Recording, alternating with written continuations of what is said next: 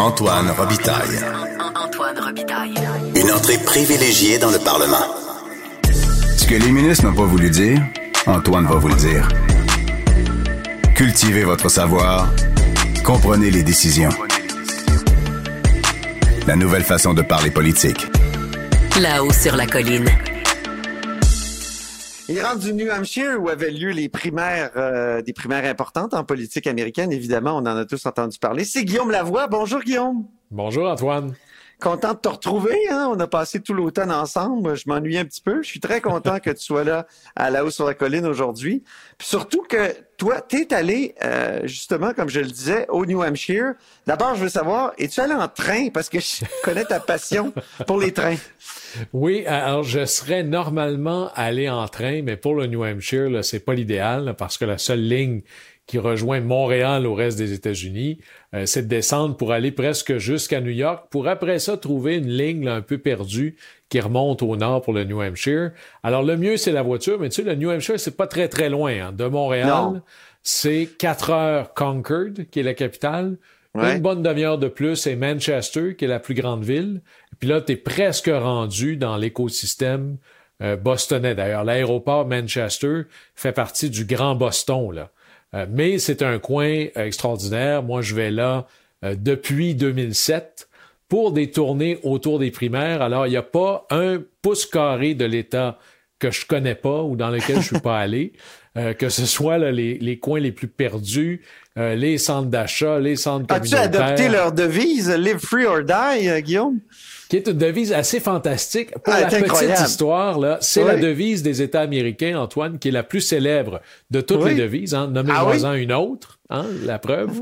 Euh, C'était pas ça avant. Au Québec, dans les années 70, on est passé de la belle province à euh, je me souviens. Au New Hampshire, c'était scenic, hein, comme euh, une belle scène à voir. Et c'est en 71 que c'est en 71 que c'est devenu Live Free or Die, mais c'est la devise officielle de l'État depuis 1945. Et ah là, quelle est l'origine d'espèce de choix manichéen entre la liberté et la mort? Ben, il y en a plusieurs. Dans la Révolution française, Antoine, il y avait ce slogan Vivre libre ou mourir. C'est presque textuel. Euh, il y avait dans, dans, le siège de Barcelone, puis là c'est mes racines catalanes qui parlent, il y avait vivre libre ou nous mourirons. Puis sinon, euh, aux États-Unis, pendant la Révolution américaine, ben, c'est Patrick Henry qui disait Give me liberty or give me death. Puis là, personne n'est vraiment sûr de ça vient d'où. C'est probablement un général, un peu l'enfant chéri de l'État du New Hampshire, un général très important pendant la guerre euh, de la Révolution, la guerre d'indépendance, qui, dans un toast, avait écrit Live Free or Die, qui s'était inspiré des choses dont on vient de parler. Probablement le plus, euh, le plus proche, c'était la Révolution française, parce que là, on est, euh, c'est un anniversaire, on est en 1803, je pense. Mm-hmm. Alors, et ils, l'ont, ils en ont fait vraiment la devise. Alors vraiment, l'idée de la liberté au New Hampshire, c'est très fort. D'ailleurs, oui. c'est quoi la TVQ au New Hampshire? C'est zéro. Ah c'est quoi hein? l'impôt sur le revenu au New Hampshire? C'est zéro. Alors, beaucoup ah, de gens qui sont ce qu'on appelle des fixed income, hein, des gens qui, euh, par exemple, des retraités, déménagent au New Hampshire parce que si tu peux pas gagner plus, ben, tu peux couper dans tes dépenses, puis pas payer d'impôts ou de taxes. Bien sûr, puis tu peux faire de la moto sans casque. Voilà, alors ah. de tout là, moi je suis plus sur l'impôt, les taxes, mais oui, il y a ça aussi. je trouvais que c'était oui parce que c'est pas le cas dans tous dans tous les États américains. Mais euh, le, New Hampshire donc se caractérise par euh, son amour de la liberté, mais aussi par le fait que c'est une sorte de plaque tournante politique. C'est pour ça que toi tu y vas, puis ça te permet de faire des rencontres toujours intéressantes. Oui, parce que d'abord c'est la première primaire depuis euh, les années 20, les années 30. Et le fait que ce soit un petit État, donc les dépenses pour y faire campagne sont un peu moindres, ce qui donne un peu plus la chance à tout le monde. Donc même un candidat qui n'a pas avec lui tout le parti, l'establishment, euh, les grands médias et autres, c'était plus vrai avant, euh, ben là a une chance au New Hampshire. Et les gens, les gens donnent vraiment une chance à tout le monde. Moi, je connais un paquet de gens au New Hampshire qui font comme un devoir d'aller entendre tous les candidats, des plus importants aux plus inconnus, puis de se faire une vraie opinion, Puis là, les, candidats, ils n'ont pas juste le luxe de faire des grands discours dans des trucs hyper aseptisés. Là. C'est, exemple, dans telle rue, dans tel quartier, ça se passe chez Antoine. Alors, tu y vas, puis Antoine invite ses voisins, puis tu leur parles. C'est vraiment, là, personne à personne. Ça se perd un peu plus maintenant avec les médias sociaux, les médias de masse, euh, l'argent en politique, mais ça reste, si c'est encore vrai un peu, c'est vrai au New Hampshire. Et moi, ça m'est déjà arrivé de me pointer à des rassemblements de candidats dont la campagne va pas très bien et mhm. d'être la seule personne qui est là avec deux, trois citoyens, puis le staff du gouverneur ou du sénateur ou de l'ambassadeur. Alors, ça permet de leur parler, puis à un moment donné, d'avoir une véritable relation. Alors, c'est un endroit fascinant, magnifique aussi. Euh, puis mhm. si on aime la politique, puis d'être capable de voir par-dessus les filtres des médias, c'est l'endroit idéal. Je te partage une anecdote, Antoine. C'est Ron DeSantis. Hein, celui oui, tu l'as, tu l'as vu, tu, tu l'as aperçu là-bas. Euh, oui, puis aperçu de, de pas, un, de, un de ses discours. Hein. De pas très loin, euh, il faisait un événement dans une pièce, dans une, espèce de salle d'hôtel minuscule, là, à peu mhm. près grande comme mon salon, un peu plus. On était, pour être généreux, 50. Puis toutes les caméras étaient là, mais il y avait à peu près 50 personnes. C'est pas beaucoup, ça. Ouais. Et là, il est au milieu, puis il parle. Puis j'avais un collègue qui était avec moi. À la fin, ça a duré une heure. Je regarde mon collègue, puis j'écoute. C'est pas personnel, là, je suis pas insulté, mais il m'a pas regardé une fois. On est 50, là. Puis lui, il je, je sais pas qui a dit cette semaine, j'ai entendu qu'il y avait comme le charisme d'une thermopompe. Euh. T'as une poignée de porte, oui. Et là, mon, mon ami me dit la même chose. Il regardait dans le vide. Comme s'il voulait pas entrer en connexion avec personne. Puis là, tu sais, on peut faire mieux, là. Antoine, moi, j'ai rencontré Bill Clinton. Alors, il m'a mhm. serré la main, il m'a posé la question, euh, bonjour, j'ai donné mon nom, puis que je venais de Chicoutimi. Ça a dû durer peut-être deux secondes. Mais dans ces deux secondes-là, je suis sûr que, ou j'avais l'impression que j'étais la personne la plus intéressante au monde dans sa vie. Alors, il y a des gens qui ont cette facilité à établir une connexion, et il y a des gens qui l'ont pas du tout. Ron mhm. DeSantis, plus il rencontrait des gens, plus les gens disaient, ouais, mais il fait presque robotique là, dans sa capacité d'entrer en relation. Alors, il est plus dans la course. Et là, dans la course républicaine, évidemment, le New Hampshire, ça a marqué euh, une victoire incroyable de Donald Trump. Es-tu allé à un des euh, nombreux événements Trump euh, là-bas? Oui, et c'était la première fois, moi, que j'allais, euh, j'avais vu euh, ses discours à la télévision ou sur Internet là, des centaines de fois. Mm-hmm. Là, je me dis, je vais aller à un rassemblement de Donald Trump, puis c'est impressionnant. Là. Moi, c'était un samedi soir. Il venait de faire un très gros rassemblement la veille. Et il en faisait un très gros le lendemain. C'est comme si, ah, je sais pas moi, Madonna fait trois spectacles en trois soirs. Là. Tu dis, il n'y a pas assez de monde pour animer tout ça. Là. On est à Manchester un samedi soir, soir de série éliminatoire au football. Là, je ah me dis, il n'y aura pas un chat. C'est le plus gros aréna de l'État. Et il y avait, quand moi je suis arrivé pour faire C'est dans quelle ville déjà? Manchester, donc ah, c'est dans Manchester, ok, ok. C'est pas la capitale, c'est la plus grosse ville. Oui, oui. Et là, j'arrive pour faire la file, je vois l'aréna, puis là, je dois marcher pour être jusqu'au bout de la file. Fais un premier pâté de maison, passe une lumière, un autre pâté de maison, encore. On était à peu près à un kilomètre de l'entrée, là. Et derrière moi, ça continuait, là. Et là, il fait moins 15 au thermomètre. Puis là, on est en Nouvelle-Angleterre, il fait l'humidité de 3000% Il y a un vent. Il doit faire à peu près moins 25 ressenti. Je fais la file pendant une heure. Là. Il y a des... Moi, j'étais habillé comme un ours. Il y a des gens qui étaient habillés comme des ados.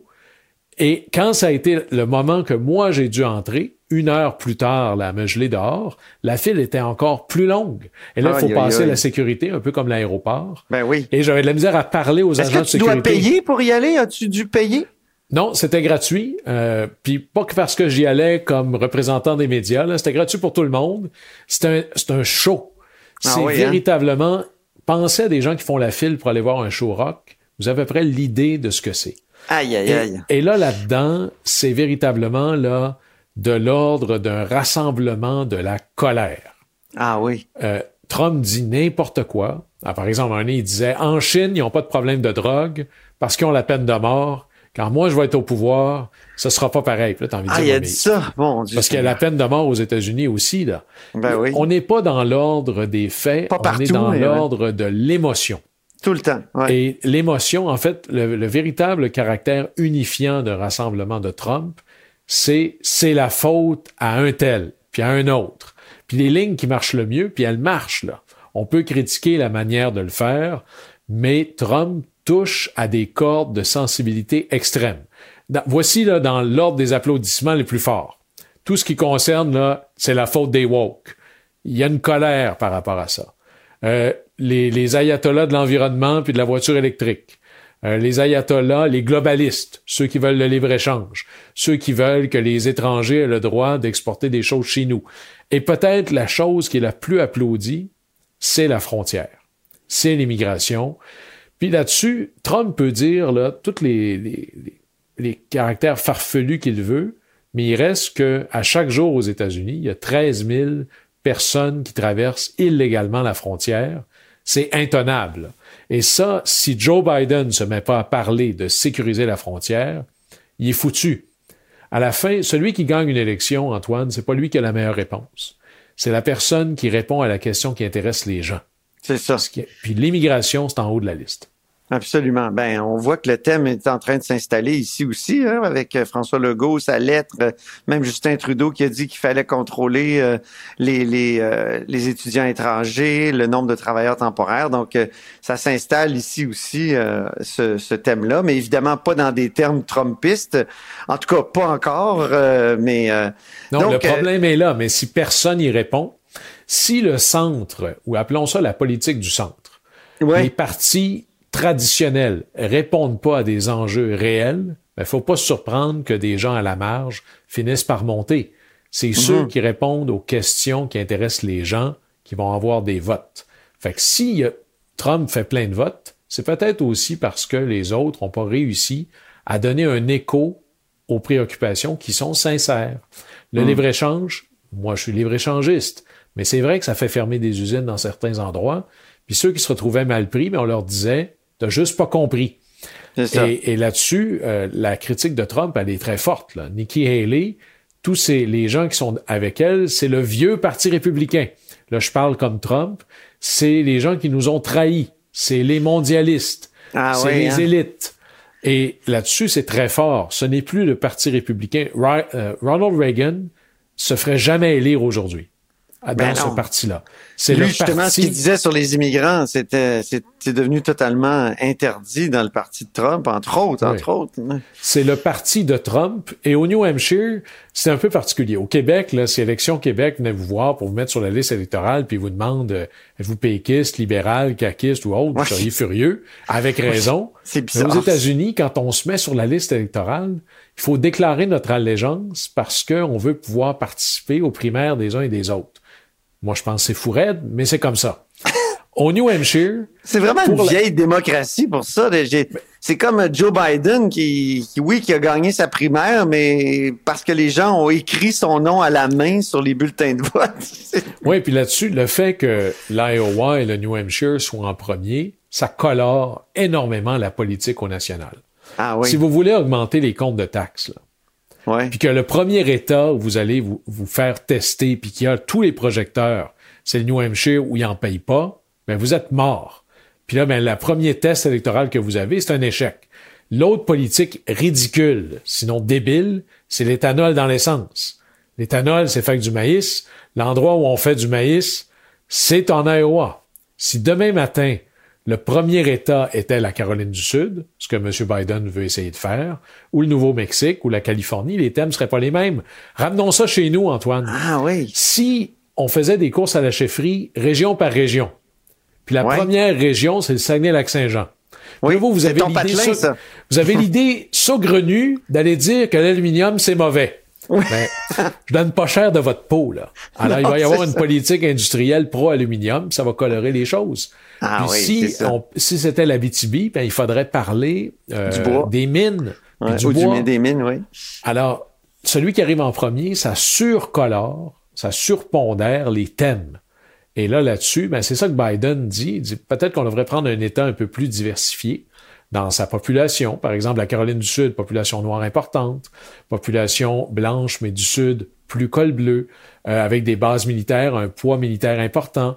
C'est un bon test représentatif ou plus représentatif du reste du pays. Mais comme Biden n'était pas sur la liste puis pouvait se faire humilier, tout le réseau Biden se mobilisait. Parce que sur le bulletin de vote, il y a une ligne en bas. Vous pouvez écrire le nom de quelqu'un, puis finalement, Biden a gagné très, très fortement. Alors, il n'y a, pas juste évité l'embarras. Biden est pas mal plus euh, sécurisé dans son parti que je le soupçonnais au départ. Ben merci infiniment pour euh, ce carnet américain. Puis euh, c'est toujours intéressant de t'entendre parler de tes voyages là-bas. C'est ça fait combien de fois que tu vas aux États-Unis? Là Tu as déjà calculé?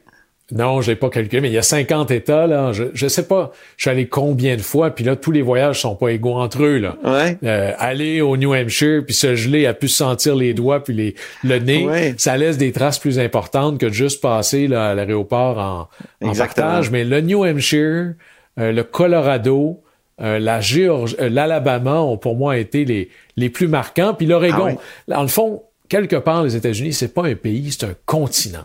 C'est ça. Et il y a personne qui peut dire qui comprend les États-Unis, pas plus qui comprend le Canada, s'il a pas vraiment passé du temps dans chaque pied carré de la pièce. Alors, ça fait euh, quelque chose d'assez vaste à découvrir, donc encore plus intéressant. Merci encore une fois, Guillaume, puis au plaisir de te retrouver à la hausse sur la colline. Au plaisir. Salut.